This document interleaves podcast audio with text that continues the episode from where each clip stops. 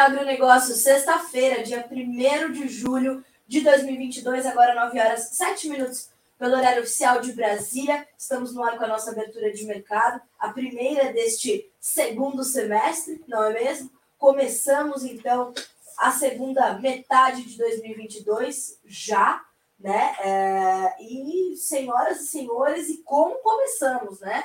É, lembrando que o nosso Pão de Agronegócio tem o apoio da Cochupé, a maior cooperativa de café do mundo, e que Letícia Guimarães nos acompanha ali pelos bastidores, colhendo as suas informações, seus comentários. Inclusive, mande para nós de onde vocês estão falando, mande sua cidade, seu estado, mande a sua dúvida sobre qual mercado você quer saber e a gente vai conversando por aqui. Nessa próxima hora, vamos juntos para entender os mercados dessa sexta-feira, entender como foram os fechamentos de ontem e a continuidade desses movimentos hoje, como é que o mercado se comportou né, nesse mês de junho, acumulados de baixas importantes para soja e para milho, né? Uh, mas tudo ali dentro uh, de uma lógica que faz bastante sentido. Isso é importante a gente dizer. Né? Fora que começamos o segundo semestre ainda também com um temor de recessão bastante forte, o financeiro, né, o mercado financeiro global muito atento a tudo isso e naturalmente muito avesso ao risco, né? Muito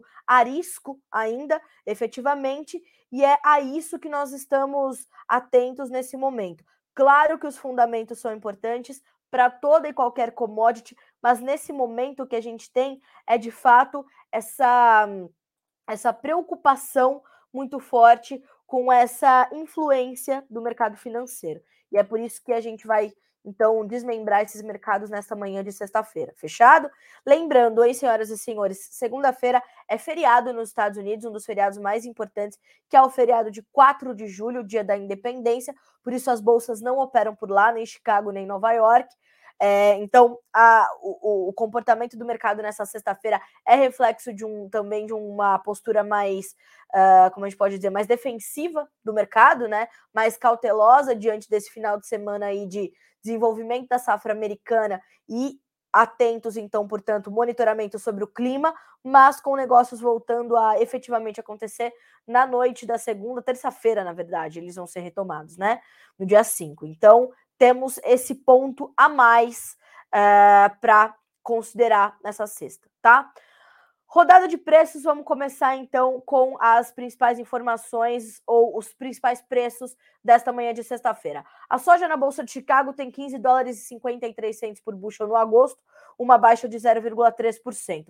O milho, 7 dólares e 54, subindo 1,5% uh, eh, ou 1,5%, melhor dizendo, nessa sexta-feira. O trigo sobe 0,7% para valer 8 dólares e 88 centos. Ontem teve uma queda considerável, perdeu aí o patamar dos 9 dólares em alguns contratos e trabalha ainda abaixo disso.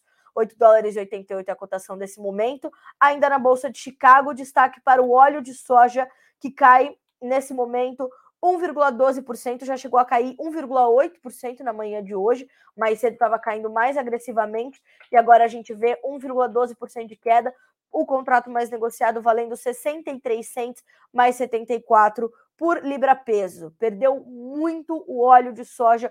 Os óleos vegetais, de uma forma geral, cederam agressivamente nos últimos meses. A gente vai conversar sobre isso. Farelo de soja, 0,3% de queda agora para 405 dólares por tonelada curta, tá? Uh, então, derivados de soja também em queda na manhã dessa sexta-feira. Nas demais uh, commodities, vamos para a Bolsa de Nova York. Hoje é dia de alta para o mercado do café que tem 2 dólares e 35 mais 38, subindo 2,3% no primeiro contrato. O açúcar caindo um pouquinho, 0,1% de baixa para 1800 mais 48 por libra peso. O algodão continua caindo, né? Ontem começou a recuar depois de algumas boas altas que registrou no início da semana, passou a cair novamente, agora tem baixa de 2,3% em Nova York, 96 centos mais 54 por libra peso. Uh, o petróleo sobe nessa manhã de sexta-feira. O WTI tem 108 dólares e 66 centos por barril, uma alta de 2,7%.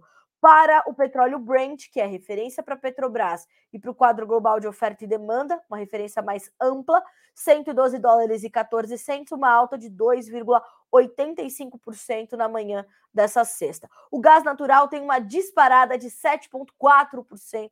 Agora, atenção, que isso vai pesar nos preços da ureia. Vou até já deixar meu Twitter aqui aberto para ver se o senhor Jefferson Souza já fez análises sobre isso nessa nesse finalzinho de semana, né? Uh, vamos deixar aqui já no Paint o, o Twitter do Jefferson, analista de fertilizantes da Agriinvest, né? Como eu falei, o Jefferson já se tornou uma referência nesse mercado uh, nesses últimos meses, né? Fora que tem um histórico aí grande de experiência, claro, né? Uh, temos ainda para o ouro uma baixa de mais de 1% na manhã de hoje, a prata cai 3,8%, o cobre 13,5%. E digo mais, o minério de ferro na China também cedeu nessa sexta-feira. E olha só o que nos informa a agência de notícias Reuters. Minério de ferro cai com piora do cenário para demanda em meio a temores de recessão. Mercado chinês, tá? Porque se a gente. E é bem, é, é, é bem divergente do que aconteceu com o mercado acionário lá na nação asiática. Porque veja só o que nos informa também a Reuters. Ações da China registram quinto ganho uh, com uh, sinais de recuperação econômica, tá? Então a gente está, como eu falei, no momento de nebulosidade, né? De falta de direção, de falta de caminho bem definido para essa para essas commodities a partir de agora, tá? Commodities, índices acionários, enfim, tudo aquilo que é importante a gente saber, tá? Uh, olha só, gás natural segue subindo na Europa. Isso, sem dúvida, deixa o mercado de fertilizantes nitrogenados cada vez mais preocupado. A ureia custo e frete Brasil está novamente em alta nessa semana. Em menos de 15 dias, tivemos um aumento de 18% para o fertilizante. Custo da ureia custo e frete Brasil, mais de 650 dólares por tonelada até quinta, tá? Até quarta perdão, informações do Jefferson. Hoje já vou acionar ele para saber como é que ficou isso com essa intensificação das altas do gás natural nesses últimos dias para trazer essas informações para vocês, tá bem? Uh, tem gente já me perguntando aqui dos preços dos fertilizantes, já já a gente vai falar um pouquinho mais sobre eles. Vamos só terminar aqui a leitura dos, dos preços e eu já posso começar respondendo sobre os fertilizantes, tá? Uh, vamos dar uma olhadinha na bolsa de Dalian, mercado futuro chinês também muito importante. Vamos lá. Uh, tivemos então fechamento nesta sexta-feira em queda para o farelo, óleo de soja estável, milho em baixa.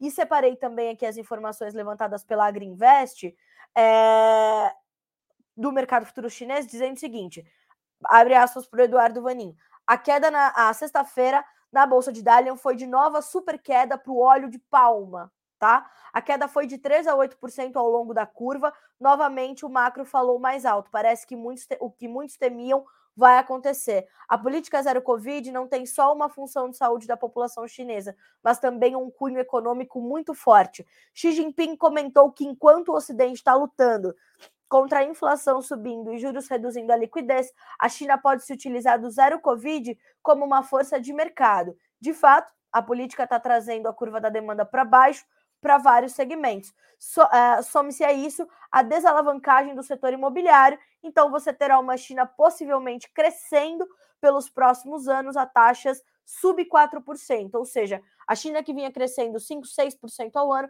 pode crescer menos de 4% nos próximos anos, né?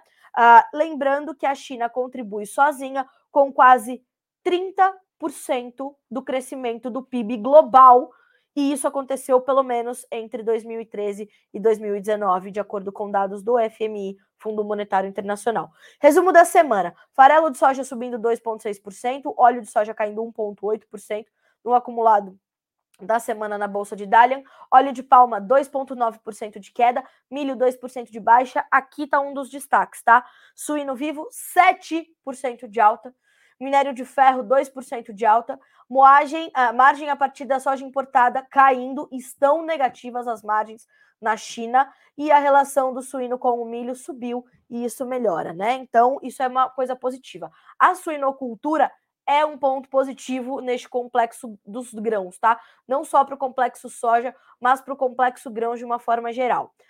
Resumo da Greenvest: bolsas americanas encerram o semestre com pior performance em décadas. O desempenho do Nasdaq é o pior da história, tá? Recessão no radar e petróleo em queda, todos revisando o consumo de energia para baixo. Parece que o único jeito de não levantar as sanções contra a Rússia é através de uma coisa chamada sacrifício, né? Até porque a gente vai falar algumas notícias que chegam aqui da, da Rússia, e vocês vão ver que a pressão sobre o Ocidente com o assunto de, de energias e principalmente gás natural volta a se intensificar.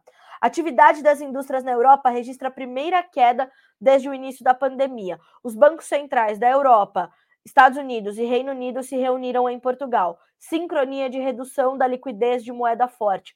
Commodities caindo, clima mais quente e mais úmido para os Estados Unidos nos próximos 10 dias, tá? Bom, vamos puxar então é, a situação ali pelo gás natural. Como eu falei, a gente tem em alguns mercados uma alta de 7%, né? E eu já tenho uma pergunta aqui, vamos ver quem foi que me fez essa pergunta. Deixa eu abrir aqui. Vamos lá, alguém falou. Ah, o pessoal da Agropecuária Prado, né? Uh, Carla, como é que vai ficar uh, o mercado de fertilizantes? Pois é, essa questão do gás natural, time da Agropecuária Prado e amigos, ela é um ponto é, de total necessidade de acompanhamento é, para a gente entender justamente para onde vai esse mercado de fertilizantes, principalmente os nitrogenados, em especial a ureia, tá? A ureia, então, subiu mais de 18% nesses últimos 15 dias. Com essa recente disparada, né, dessa sexta-feira do gás natural, a gente pode ter uma nova puxada nos preços e a semana terminar com uma alta talvez um pouco mais forte ainda para a ureia, e isso já está apertando e aumentando né, a, a necessidade de sacas de milho para comprar uma tonelada de ureia aqui para o Brasil para a safrinha 2023, né? Então a gente tem que ter muita atenção a isso. Se a gente tinha mais atenção ali para o KCL e para os fosfatados há alguns meses, principalmente para o KCL, agora me parece que neste momento, né, a gente tem uma atenção mais forte para a ureia por conta desse movimento do gás natural. Por que, que eu chamo atenção para essa questão do gás natural? Por duas notícias que eu já vi na manhã dessa sexta-feira, tá? Que eu vou dividir com vocês por aqui. A primeira delas é a seguinte, ó. Rússia toma controle do projeto de gás Sakhalin e aumenta apostas em disputa com o Ocidente. Pressão política do Ocidente está acelerando integração da Rússia com Belarus, segundo o presidente Vladimir Putin. Então, essas duas informações são completamente importantes de você monitorar a partir de agora para entender a questão dos fertilizantes. E a questão do mercado de energias de uma forma geral, que vai ter peso para os fertilizantes também, né? Não tem como a gente desmembrar as duas coisas. Então, atenção total ao mercado de energias, em especial ao de gás natural. Lembrem-se, né? A gente está olhando ali para uma necessidade cada vez mais próxima da Europa garantir estoques de gás natural. E os estoques de gás natural na Europa estão nos mais baixos níveis aí em vários anos. Então, isso tudo vai se intensificando, vai se acumulando e vai desenhando este quadro, portanto, para o mercado de energias, como eu falei, que vai resvalar no mercado de fertilizantes, inevitavelmente. Inevitavelmente, tá?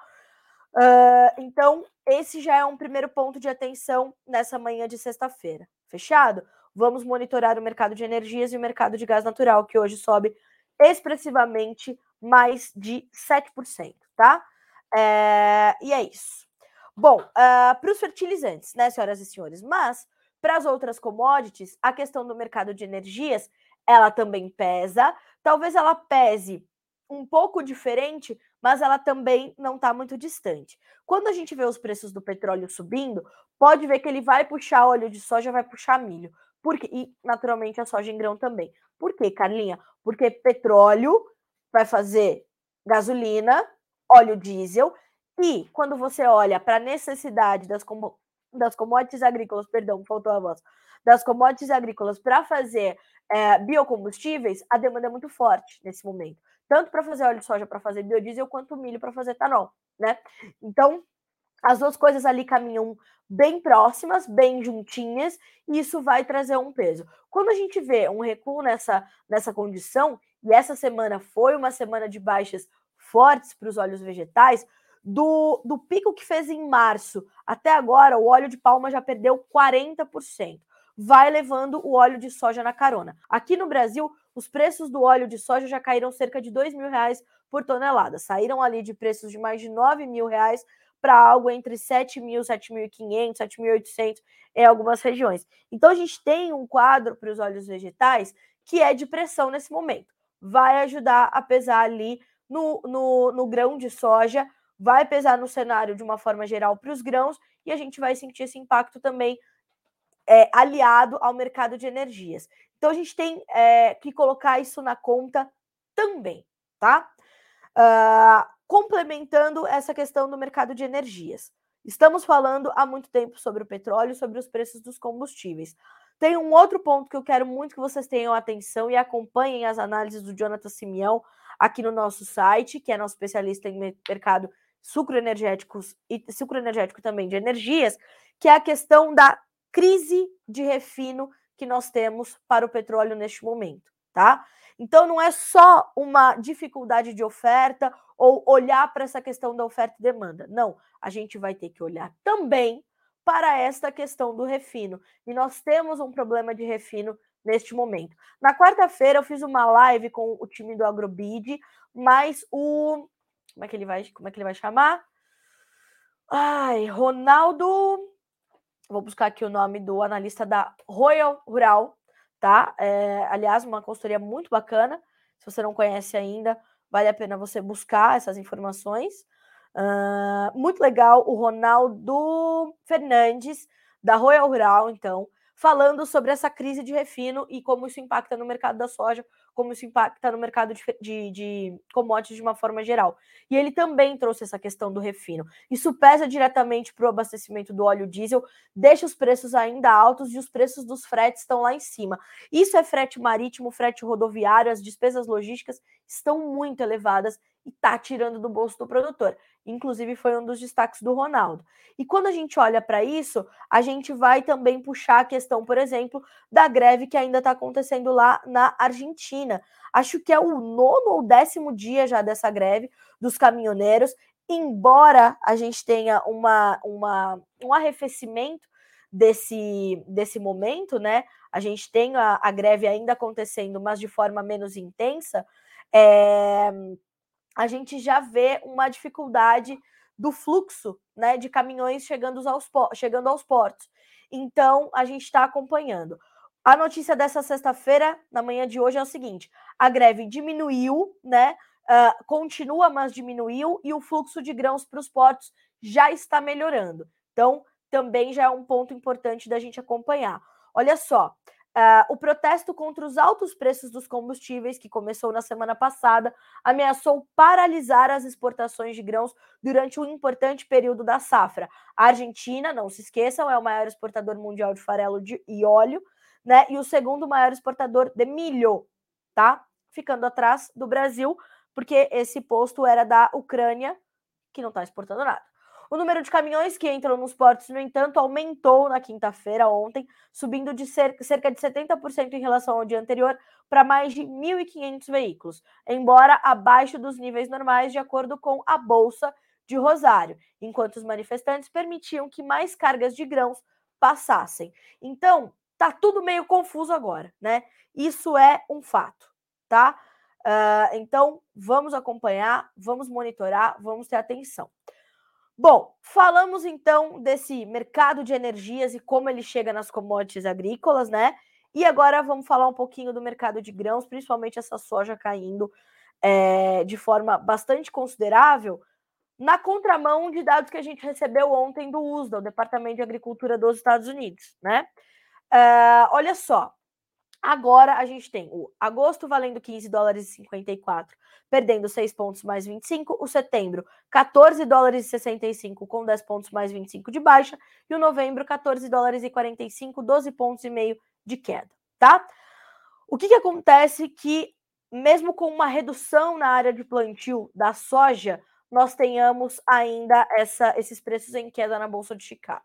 Bom, uh, eu separei aqui algumas análises, né?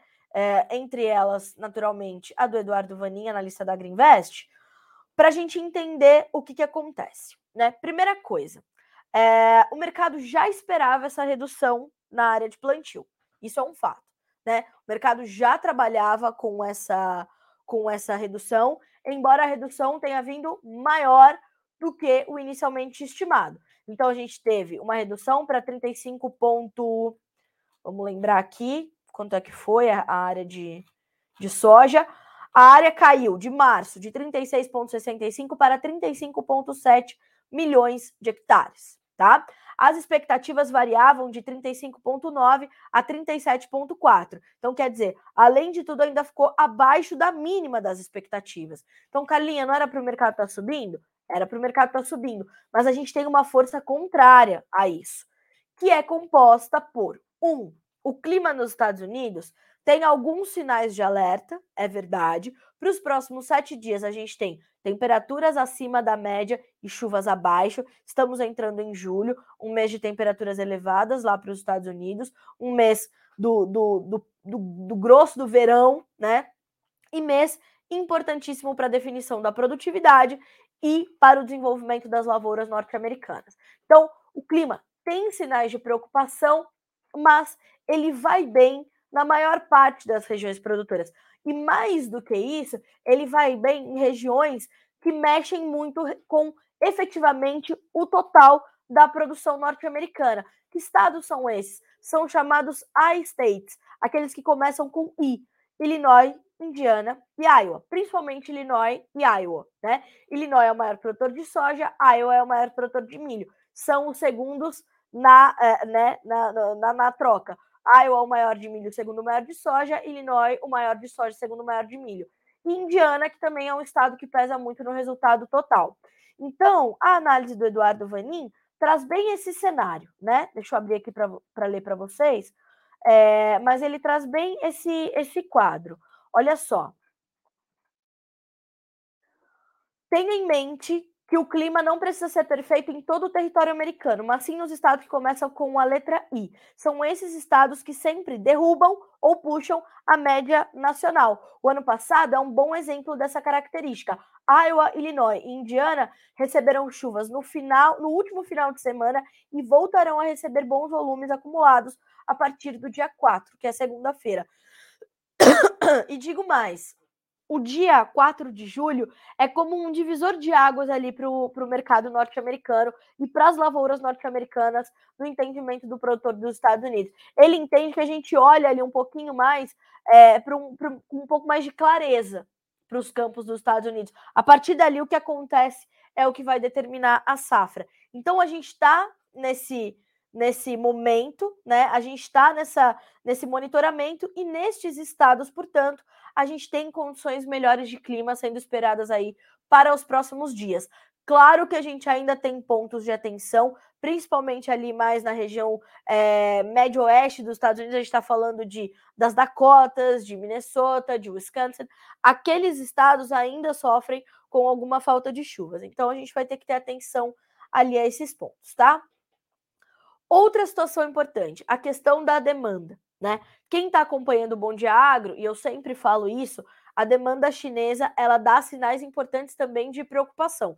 As margens de processamento na China estão negativas, apesar da melhora ali na suinocultura, das margens da suinocultura, é, a gente tem essa, essa condição de preocupação com a demanda chinesa por conta das margens negativas. Os estoques melhoraram, apesar de terem apontado uma pequena redução aí nas últimas semanas, nos últimos dias, eles são bem maiores do que há três meses. Eles estão em bons níveis. A China vem fazendo algumas compras muito pulverizadas. O relatório de vendas semanais que foi divulgado ontem pelo USDA, vendas semanais para exportação, relatório que sai toda quinta-feira, trouxe é, vendas muito fracas tanto para a safra velha quanto para a safra nova. Da safra velha ficaram negativas, destinos não revelados é, é, cancelaram 290 mil toneladas, elas, portanto, no resultado líquido ficaram negativas ali na casa de 120 mil toneladas. Então, a gente tem uma demanda muito ausente nesse momento. A China deveria estar muito mais presente no mercado, comprando cerca de 30 barcos de, de soja por semana não está acontecendo, né? Está comprando é, um pouco mais da metade disso e pulverizar, está olhando para a soja argentina, para a soja araguaia, para a soja brasileira, para a soja dos Estados Unidos, aonde o mercado lhe, lhe convém, a China vai comprar. Então, essa pulverização é, traz uma preocupação, esse volume menor também, e tudo isso vai se, é, é, se ajustando de forma tal que deixa a demanda um pouco mais é, ausente do mercado e trazer essa ausência, ao trazer, ao mostrar essa ausência, a gente tem esse peso sobre o mercado. Fora isso, a gente tem essa questão que eu acabei de comentar no início do Bom Dia Agro. Qual é? Essa preocupação do mercado com uh, a recessão, né? O crescimento global econômico completamente comprometido. Então, há é, no radar do, dos traders, do mercado, de uma forma muito nítida, essa preocupação com o consumo de todas as coisas. E aí, cada mercado vai reagir de uma forma. Então, assim, a China vai deixar de importar soja, Carlinha? Não. A China vai deixar de comer, Carlinha? Não. A China vai voltar a comer grilo, Carlinha? Não. Só que a China vai fazer políticas ali para e movimentos de mercado para se adaptar a esse momento continuar pressionando ali as cotações, como já vem acontecendo, aliado a outros fatores, e vai comprar soja mais barata, né? Ficou caro para os chineses aquela soja que a gente tinha de mais de 17 dólares por bushel, mais o prêmio que estava positivo no Brasil e nos Estados Unidos, e que chegava a soja lá a mais de 18 dólares. Né? Então, mais as despesas logísticas que estão caras, mais a demanda que está comprometida, né? O consumo pelo consumidor final. Então, senhoras e senhores, é muita coisa é, que vai fazer essa força contrária à redução diária lá para os americanos. E soma-se a isso a toda essa, toda essa questão que eu detalhei para vocês dos óleos vegetais. Hoje o óleo de soja está perdendo mais de 1% na Bolsa de Chicago, vai ajudar a pressionar o grão também, tá? Como eu falei, estava perdendo quase 2%, já amenizou as baixas. Vamos ver como é que a sexta-feira vai aí trazer os próximos sinais. Mas fato é que a gente tem essa pressão que vem também dos olhos, tá? Então, por isso que a gente tem essa condição. Ontem nós tínhamos preços é, base Porto no Brasil na casa de é, 195 a 196 reais por saca, uh, mercado spot, né? Entrega até ali julho, agosto. Uh, por quê? Porque a gente teve um dólar ainda é, que joga muito a favor do produtor. Hoje, inclusive, o dólar volta a subir, tem R$ 5,28 e uma alta de 1%. Um, esquece que eu falei, R$ 5,30 é a cotação da hora, 1,2% de alta, tá? Então, a gente tem um dólar que passa a jogar muito a favor da formação dos nossos preços, dá espaço para a gente garantir cotações melhores, o que é um alívio, né, um colchão para as baixas que são acumuladas ali em Chicago. Nesses últimos 30 dias, nós perdemos forte para a soja. Só na última sexta-feira, quando foi aquela sexta-feira do desespero total, a gente teve perdas ali de até 7% em Chicago. Vamos ver como é que a gente terminou né, o mês e como é que vamos começar esse segundo semestre é, para a comercialização de soja. Segundo o Vladimir Brandalize, experientíssimo né, é, consultor e analista de mercado, o segundo semestre vai ser de comercialização, porque a gente ainda tem cerca de 40 milhões de toneladas para vender da soja 21, 22, e a gente vai ter boas oportunidades que vão se apresentar para o produtor brasileiro, tá? Uh, inclusive para a soja 22, 23. As relações de troca já estão se ajustando, porque os fertilizantes voltaram a subir, né? Uh, mas ainda a gente tem preços interessantes ali na casa de 185 base porto para soja nova, 22, 23, é um número interessante, segundo o Vlamir, que dá uma boa, uma boa liquidação ali no interior para o produtor brasileiro. Agora, o produtor tem que aproveitar esse momento. Como? Tem que fazer hedge, né? Tem que fazer barter, tem que fazer mercado de opções, tem que usar ferramentas de comercialização que vão proteger o teu preço. Se o mercado subir, você vai participar da alta. Se o mercado cair, você está protegido da baixa. É simples a conta. De, ah, Carlinha, qual que é um ano bom para vender soja? O ano que você bota dinheiro no bolso. E 2022, 2023 ainda vai ser dinheiro no bolso para quem fizer essas operações de comercialização estruturadas, proteção de preço, né? E isso vale para qualquer commodity, qualquer commodity. Tá bem assim? Ótimo. Este é o mercado de soja, tá? A demanda interna também está um pouco mais contida, porque as indústrias estão bem abastecidas e sabem que os nossos estoques nesse momento são confortáveis, não são amplos, são ok se elas precisarem comprar uma sojinha para esmagar amanhã, tá? Então, vamos ter atenção a isso, tá? Não são, ah, temos soja. Não é isso, tá? Pelo amor de Deus. E isso, pelo amor de Deus, também são análises dos especialistas que falam com a gente aqui diariamente no Notícias Agrícolas, tá? O que, que eu sempre te falo? Vai vender sua soja ou quer segurar para especular um pouquinho? É super saudável, contanto que você não esteja exposto ao risco. Você tem que estar redeado, você tem que ter feito mercado de opção, você tem que fazer uma operação custo-carrego, você tem que fazer uma operação caixa. Eu não sei o que você vai fazer. Você tem que fazer dentro daquilo que está alinhado com a tua gestão, tá? Uh, e aí, para isso, tem ao seu lado um profissional de confiança, ok? Procure uma consultoria, uma corretora é sucesso. Bom, uh, joia. Vamos falar um pouquinho do milho. Vamos entender como é que tá Chicago e como é que tá, uh, naturalmente, a B3. Chicago está subindo, julho tem 7 dólares e 53, 9, 9 pontos e meio de alta. Pessoal, o julho já está descolado da realidade do mercado, tá? Tanto para soja quanto para milho, quanto para trigo. Fica aí na tela pelo menos até o dia 14, 15, e aí depois é olhar para frente. O contrato mais negociado do milho agora é o dezembro 22, tá? Julho 7,53, setembro 6 dólares e 33, dezembro Eita, uh, ah, 6 dólares e 22, março 6 dólares e 29. As altas variam de 3 a 9 pontos tá? Ontem o USDA aumentou a área de milho. e aí, Carlinha, o mercado de milho está subindo com área maior, o mercado de soja está caindo com área menor. É só para os fortes. Eu sempre disse isso para vocês. É só para o profissional, né? E assim a gente vai, vai observando. É, temos essa, essa condição aí pro, de fato para o milho, né? Uh, o milho vai também se recuperando aí das baixas que teve nos últimos dias e tem esse espaço para esse para esse pequeno avanço, né? Uh, a gente tem essa questão na B3, vamos ver como é que estão as cotações agora. Uh, operam em campo misto, o julho e o setembro caem, o julho tem R$ 84,40 por saca e o setembro R$ 87,06, ambos com perda de 0,3%, o novembro R$ 89,56 e o janeiro com R$ 92,10. Uh, o, o novembro sobe 0,04%, o janeiro 0,05%.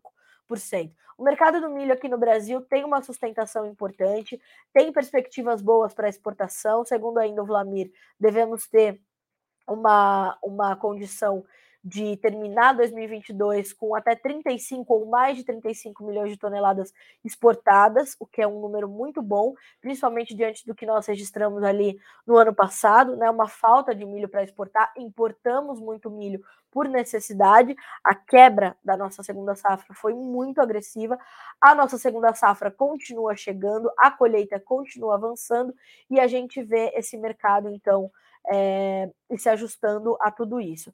Essas altas em Chicago, elas estão muito atreladas a essa questão é, do clima, que para o milho agora é, a gente tem essa, como eu falei, tem, tem pontos de alerta e para o milho, julho é um mês mais sensível do que para a soja, o agosto para a soja é mais sensível, então a gente vê essa situação. Fora essa demanda aqui. Para o Brasil, um pouquinho mais forte, quando a gente olha para Estados Unidos um pouco mais lenta, né?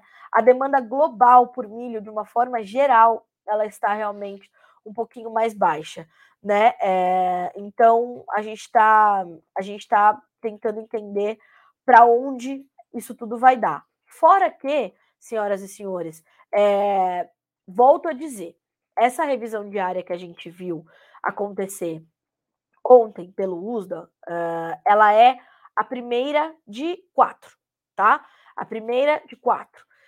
Uh, e o USDA já deixou bem claro que vai é, trazer ali uma, uma, uma revisão nesses números. Vou deixar aqui para vocês ó, bem, bem claro o que eles disseram. Ó, segundo ainda o Eduardo Vanin, essa redução é a maior redução para terceira maior redução para soja em 46 anos, tá? Uh, o USDA disse também numa nota de rodapé desse relatório de ontem que vai revisar os números para alguns estados em julho e divulgará mudanças em agosto, tá? Porque a maior redução, tanto no milho quanto na soja, foi nos estados do norte, onde o plantio para soja estava entre 40% e 70%, quando o relatório foi feito. Então, em agosto, a gente já vai ver algumas revisões desses dados que serão levantados em julho, tá bom? Por isso que o mercado está também nesta volatilidade toda. Então, atenção total, porque, como eu falei, é só para quem está com o coração em dia, tá? Mas, se você não está com o coração em dia, também não tem problema, contanto que você esteja redeado. Isso tudo que eu falei para soja vale você aplicar também no milho, combinado? E assim seguimos. Bom, vamos dar uma passadinha aqui pelos nossos comentários. O Porfírio de Araxá, Minas Gerais, está conosco. A dona Neuza também. Bom dia, dona Neuza, direto da Zona Leste de São Paulo. Bom dia, Carla. O Felipe Runemeyer conosco. O meu amigo Márcio Fagundes. Bom dia, Carlinha. Vamos às boas notícias do agro. Soja subindo, uh, mas já passou a cair, né, Márcio? Infelizmente. É, vamos lá, vamos lá.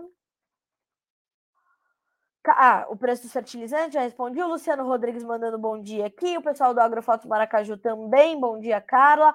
Agro Bianchini de Santo Ângelo, Rio Grande do Sul, sempre acompanhando. Coisa boa, conheço Santo Ângelo, cidade incrível.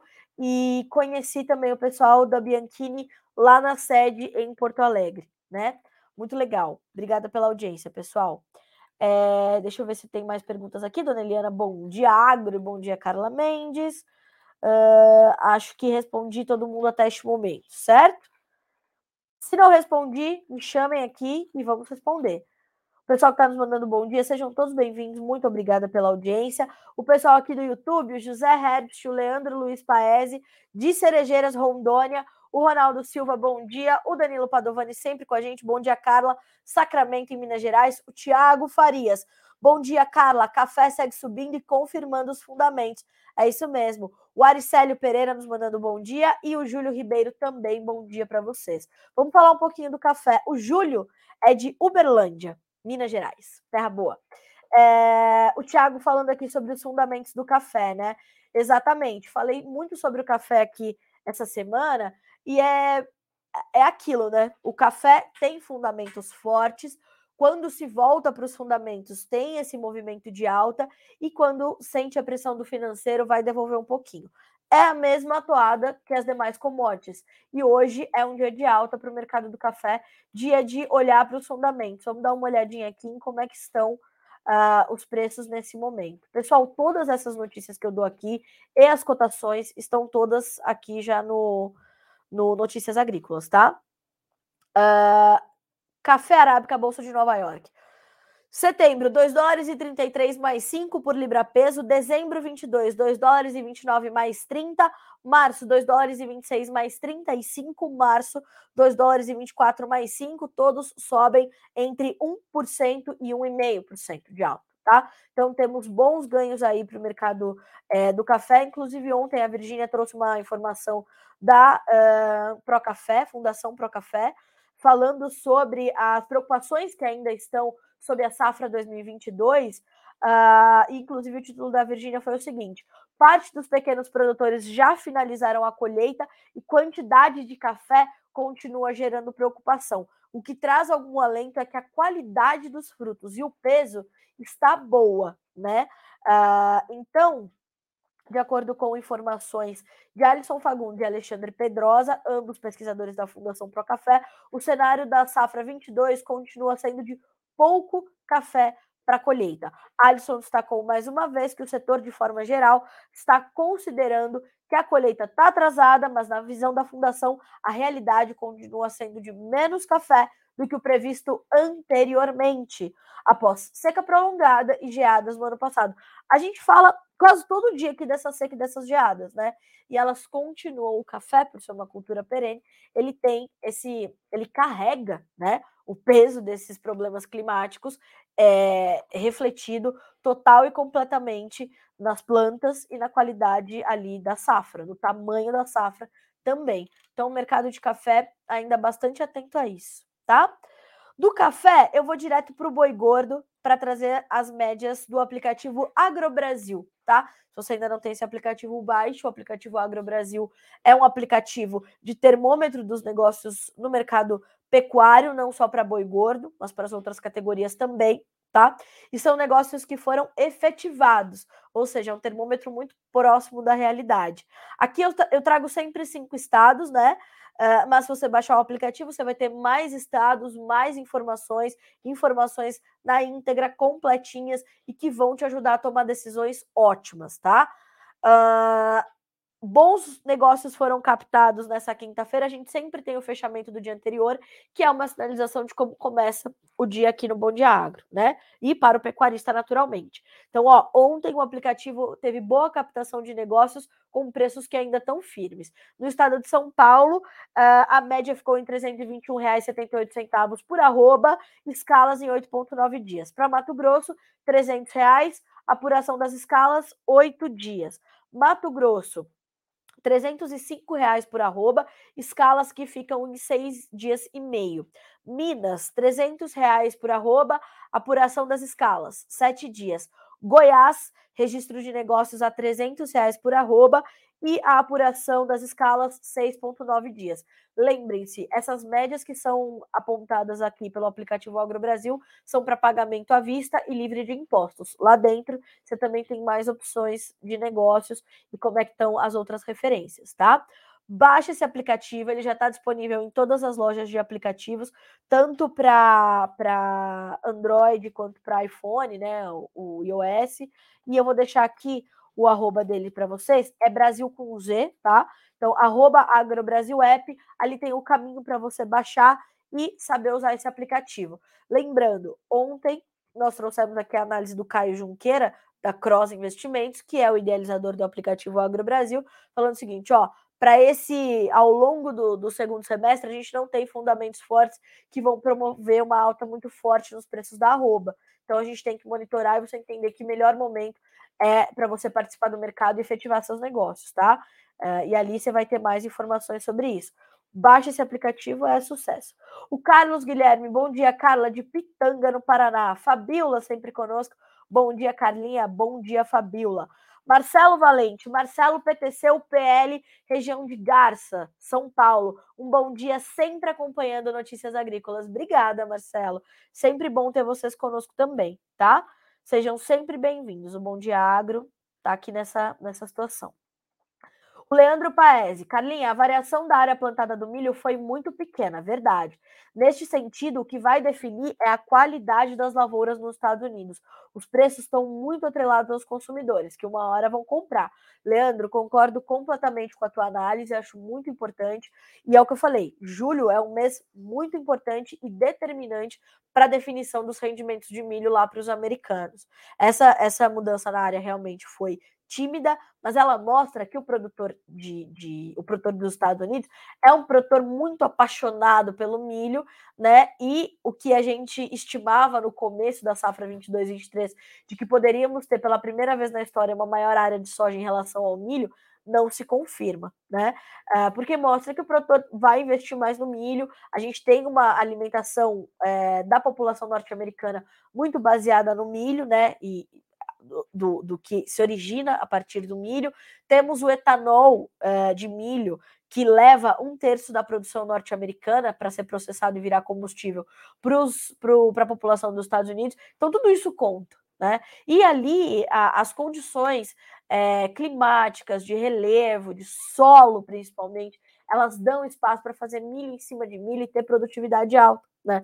É uma agricultura completamente diferente da nossa agricultura em clima temperado, outras pragas, outras doenças, enfim, outro cenário, né? Então, sem dúvida que é uma condição diferente e concordo contigo, a partir de agora é monitorar clima e entender a produtividade. Faz total sentido e vamos saber como é que o preço vai ficar diante disso tudo. Senhoras e senhores, 9 horas e 51 minutos pelo horário oficial de Brasília. Eu vou trazer só aqui algumas notícias importantes dessa manhã de sexta-feira para a gente finalizar essa edição do Bom Dia Agro. Ucrânia colhe 293 mil toneladas de grãos de 1% da área plantada, aponta Ministério Local. Como é que vão escoar essa produção? É isso que a gente precisa entender. A atividade industrial da China expande em junho num ritmo mais forte em 13 meses, segundo mostra o PMI do Caixin, divulgado nessa sexta-feira. Uh, Putin minimiza bloqueio de grãos na Europa e nega a culpa da Rússia. Não é culpa dele, não. Vamos ver de quem é essa responsabilidade, vamos entender. Rebanho de matrizes suínas na China cai 8% em maio, diz o Ministério. Falamos sobre isso é um momento muito delicado para a suinocultura chinesa. As margens vinham muito ruins, começaram a encontrar uma luz no fim do túnel agora, e eles foram de fato abatendo as matrizes. Né? É um dos piores momentos desde o pico da, da peste suína africana lá em 2018. Aí eles foram reduzindo as matrizes para reduzir a população de suínos, para reduzir ali o seu plantel e tentar se recuperar. Natural, né? Uh, vamos lá. Dólar salta mais de 1% anti-real com temor fiscal após PEC dos auxílios. Isso ia acontecer. Uh, chuvas de monção de junho na Índia ficaram 8% abaixo da média, diz departamento. Falamos aí sobre essa onda de calor que destruiu parte da produção agrícola indiana. E aí agora a gente tem essa informação de que as chuvas de monção foram 8% menores em relação à média, né? Ou menos volumosas. Chuvas atrasam plantio gaúcho de trigo e semeadura vai a 60% da área, diz a Emater, no Rio Grande do Sul. Hoje é dia de informações sobre o preço do leite pelo CPEA. Ó, leite, preço ao produtor acumula alta real de 20,6% no ano. Presta atenção. O preço do leite captado em maio 22 e pago em junho 22 registrou um aumento de 5,3% frente ao mês anterior e chegou a R$ 2,68 por litro na média Brasil líquida do CPEA. Essa é a quinta alta mensal consecutiva, de modo que, desde janeiro, o leite no campo acumula uma valorização de 20%. Os preços do leite no campo seguem em alta devido à menor produção. Segundo dados do IBGE, o volume de leite cru industrializado pelos laticínios brasileiros diminuiu 10,3% no primeiro trimestre desse ano em relação ao mesmo período de 2021. Com isso, as indústrias de laticínios seguem em disputa pela compra do leite cru, matéria-prima para a produção de lácteos, para tentar evitar a capacidade ociosa das suas plantas. Por que, que a gente tem essa menor captação, essa menor produção? O CPE também explica. A restrição da oferta do leite e, consequentemente, dos lácteos é explicada pela entre-safra da produção. Com o inverno e o clima mais seco, a qualidade e disponibilidade das pastagens cai e por isso a alimentação do rebanho é afetada, levando à queda na produção. E é preciso destacar que neste ano o Laninha também intensificou os efeitos sazonais de diminuição da oferta. Bom, mais do que isso, nós temos ainda altíssimos custos de produção para a pecuária leiteira e isso também é fator. Segundo pesquisas do CPEA, o custo operacional efetivo da atividade esteve em alta nos últimos três anos tá? De janeiro de 2019 a maio de 2022. O avanço foi de expressivos 56%. Isso também vai uh, né, é, é, é, refletir nessa menor produção. Toda a estrutura de produção foi se encarecendo nos últimos anos, espremendo as margens dos produtores. Falamos muito sobre isso aqui durante todo esse ano no Bom Dia Agro, nesse primeiro semestre, tá? Pessoal, 9 horas e 55 minutos. A gente vai finalizando por aqui a nossa edição dessa sexta-feira do Bom Dia Agronegócio. Agradecendo a sua audiência, a sua companhia durante todos esses dias. Uh, voltamos a nos encontrar na segunda-feira sem falta, mas até lá você já está de olho aqui no Notícias Agrícolas, deixa aberto no seu navegador ou no seu celular para que vocês sejam sempre os produtores rurais mais bem informados do Brasil. Fechado? Sigam as nossas redes sociais, acompanhem o nosso canal no YouTube, que tem informação chegando ali o tempo todo para que vocês mantenham-se sempre atualizados, ou como diria o nosso mestre e mentor João Batista Olive, up to date, ok? Boa sexta-feira para você, bom final de semana. Segunda-feira a gente se vê de novo, tá certo? Até lá.